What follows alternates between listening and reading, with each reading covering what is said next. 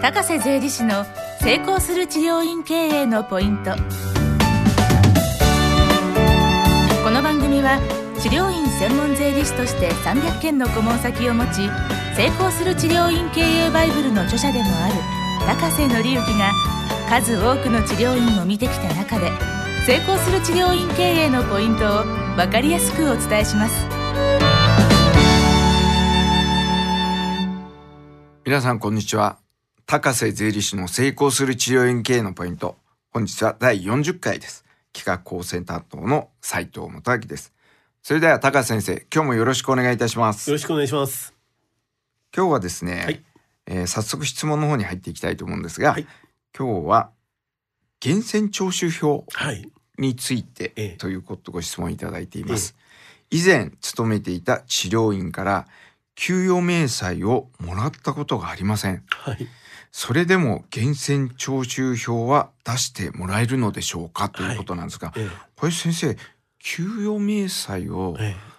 出さないええ。ケースっていうのはあるんですか？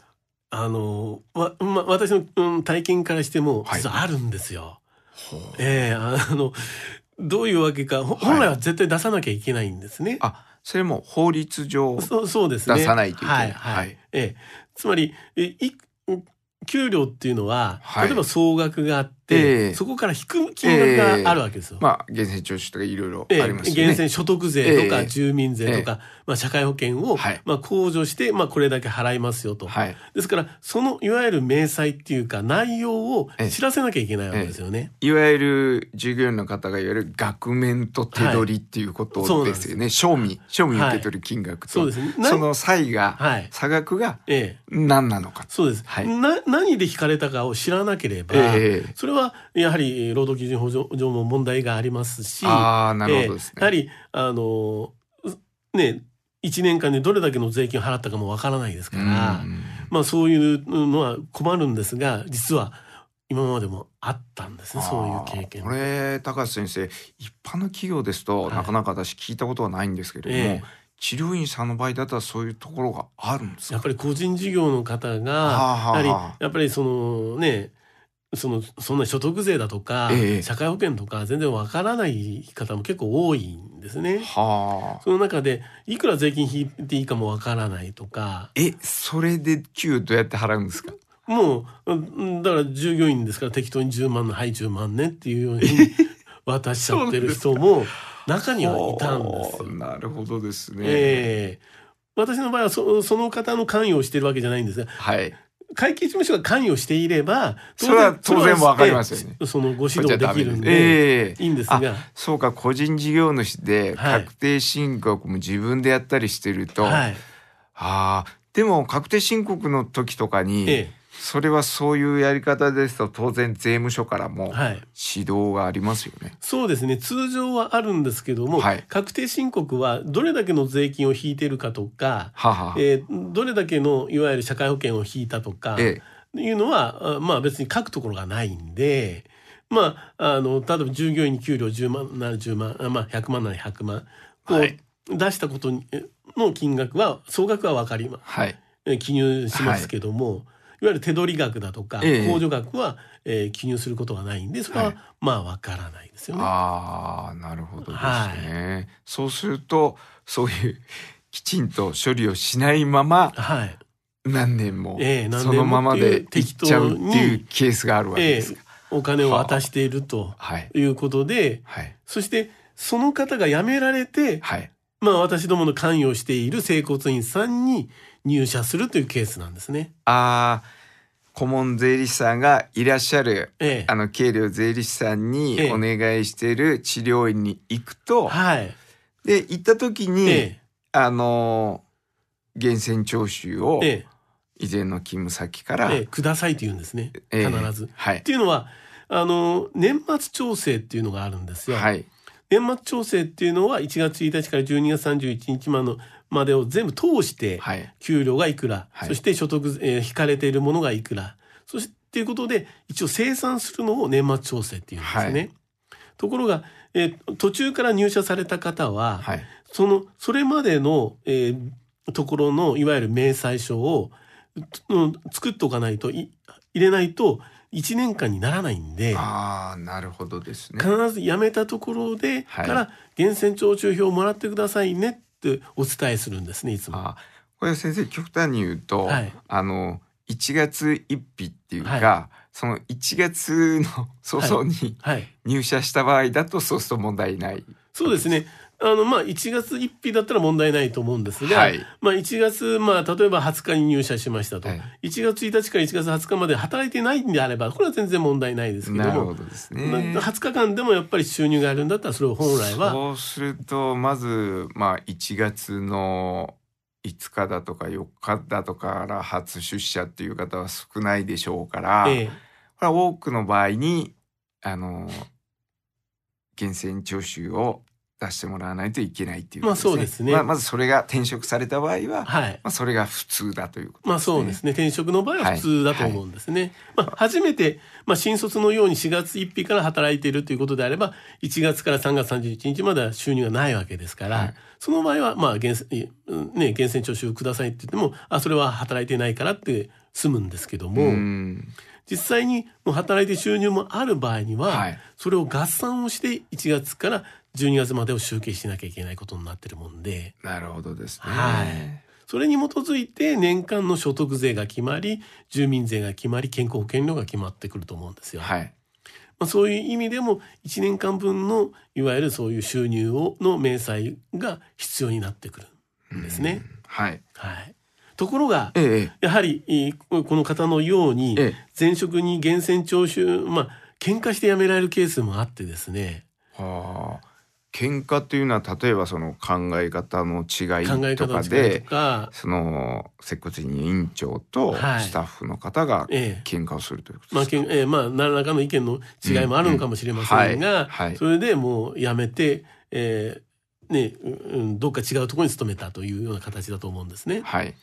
でやっぱりそのやっぱり言いづらいだとか、うん。えー源泉徴収をお願いししなきゃいけないことになるわけじゃないですか。だからそうなるとなんか言いづらいんでもらえないんですみたいな話が結構あったりするんですよ。うん。まあ例えばそれ言いづらいっていうのはそのやめ方がね、はい。そういうやめ方ですと先生おっしゃるようによくわかるんですが、えまあ、別に文書でお願いしてもいいわけえですよね。そうですね。まあこれは義務なんで。はがきとか、はい。封書とか何でもいいわけですよ、はい、そうですね。まあ今時ですからそれこそメールでもいいと思うんですけど、はいはい。それでまあもらってくれればいいんですけど逆に、えー、意地悪でくれないケースもあったりすすしたりするんですね。これは先生もう法律上出さないといけない本当はだ出さなきゃいけないです。出さない人がいるんですか、中にははいこうやっぱりもう言ってもくれないんですみたいな人がはあそなその時はじゃあどうするかというええ。問題なんですが、はい。その時には給与明細書があればはい。それでえ給与金額といわゆる引かれてる内容が分かるんで計算ができる。んですね。なるほど。源泉徴収があった方が早いけれども、はい。最悪なくても、はい。給与明細があれば、ええ。まあそれをこう月々そうですね。足していけば分かるということですね。ね。はい。でもう一つは、まあ、メモを残しておいてくれれば一番いいんですが、はい。まあ、例えば給与明細が、うんいつもくれないんですって言ったら、えーいくら入、えーいわゆる売り売り上げっていう給料があって、ええ。いくら差し引かれたっていうの分かれば、はい。これはできるんですがあ分からない限りあは、はい。これできないですよね。そうですね。ええそういう計算は先生どうすればいいんでしょえもうこうつまあ確定申告をしていただくことになると思うんですが確定申告し、するに際してもやはりいくらもらったかをやっぱりある程度金額でもう推定でやるしかないと思うんですう。よ。うん、そうですよね。まあ、例えば1月10万2月8万3月、えー、6万なら6万ということで、はいえー書いて、はいでまあいわゆる引く金額はわからないでしょうから、はいえーその程度であれば引く金額もないかもしれませんけれども、まあ、それで、えー確定申告をしていただくことになるかなと思いますね。これ先生そういう場合うーんですとあのどうなんでしょうかね。普通まあ企業の場合ですと、はい。給与ってまあ振り込み。はいはい。あごめんなさい。その金額手取りの金額ははい。振り込みで通帳を見ればはい。後追いができますよね。はい。でも接骨院なんかで従業員さんが少ないケースなんかだとどうなんでしょうか、もう手渡しですか？現金ですか？え結構現金のうんケースも多いですよね。あそうすると余計は余計わからない。はいはい。だからあの今おっしゃったように振り込みであれば、はい。手取り金額が分かるんで、はい。それでちょっとその従業員さんに雇用保険入ってたの、えー所得税、えー払ってたの？とか住民税払ってたの？と聞くことによって、はい。逆算して、えーええ総額と、えーいわゆる所得税金額とか住民税金額とか、はい。そういうことを計算することはできますけれども、はい。はい。だそういうような現金でもらってしまってるケースはちょっと困る。うんこれ先生その以前のはい。勤め先がですねはい。協力的でない場合、ええ。そのこれはもしねはい。あの、まあ、強制的にというか自分が言い言いづらければ、はい。例えば労働基準監督署とかからお願いするんでしょうか？もしなんかそういう場合はどこにお願いすればいいんでしょうか？これ難しいんですよね。まあ、はあ会計事務所がまあ手紙でお願いするケースもありますし、そうなんですね。ええ、ただ例えばそういうようなところは、ええ雇用保険とか社会保険とかやってないケースが結構多いんで、はい。本来であれば従業員一人でもいれば雇用保険とやらなきゃいけないんですがやってない、そうすると雇用保険やってないということは労働基準監督署が管轄してないっていうこともちょっとあるですねんではい。なかなか労働基準監督署の方から言うっていうのもなか難しいかな。と。はあ、はい、よっぽどこうなんか問題があれば、はい。えーそういうような、えーあの労働基準基準署に訴えるということもあり得るかもしれませんけれども、はい。まあ給与明細書を出す出さない程度の問題だと、はいあまり動かないと思いますよね。ああ、なるほどですね。ええじゃあもう先生おっしゃるように、ある程度もう推測というか、こんなもんだろうということでやるしかないわけです、ね。まあ本人から聴取あのきえー聞き取りをしながらですね、はいやるのしかないのかなっていうふうには思いますね。でもこれ従業員側からするともうちょっと対策ないですね。もう辞める時に辞め方を気をつけるぐらいしかないですよね。うん、うん、そうですね。まあちょっと勤めてたとこが悪かったっていうこともあるかもしれない 通常まあ喧嘩してでもまあ辞めた時は源泉徴収を自然にこうね送ってきてあのまあ税理士さんがいればですね。ええええまあそういうのは経理課とかあればそういうふうになると思うんですが。ああ、なるほど、やっぱり、えーね、治療院の方はやっぱり少なくやってるおられる方もいらっしゃるんでその方々がやっぱりこう社会保険とか、ね、税金の知識がそれほどあるわけではないですからそうなると非常にちょっと難しいなっていうなるほどですねこ。とはありますね。まあ毎日救命さえもらえていない場合は、ええそうすると少なくとも手取りの給与をこうつけておくはい、ということぐらいですかね。そうですねそれしかあ防御策っていうかないと思いますね。はい、なるほどですね。まあ源泉徴収をこう出してもらえない場合出さなきゃいけないわけだけれども、はいなかなかこう役所からお願いをしていただくのは難しいケースがあるということですね。そうですね。はいた。だ、それが通っちゃうかというと、はい。うんそういうわけではなくて、例えはいば税務調査とかそういうこともあるわけですから、はいそういうようなところに税務調査に入った時にペナルティになる可能性は非常に高いわけですよね。なるほどですね。はいしかしこれはいつ入るかわかりませんし、まあん入らないかもわかんないですから、そうなんです。ちょっと難しいですね。はい。まあ、そうすると自衛策としてはもしそういうところであればもう自分であの毎月の給与額をつけておくぐらいしかまあない。まあそうですね。なるほどそういうふうになると思いますね。はい、わかりました。それでは高瀬先生、今日もありがとうございました。ありがとうございました。リスナーの皆様から高瀬税理士への質問を募集しております接骨院経営と検索していただき広告を除いた一番上に税理士法人フォルテシアのホームページが出てくると思います。そのページの下の方にある問い合わせフォームからご質問をお送りください。この番組は提供税理士法人フォルテシア。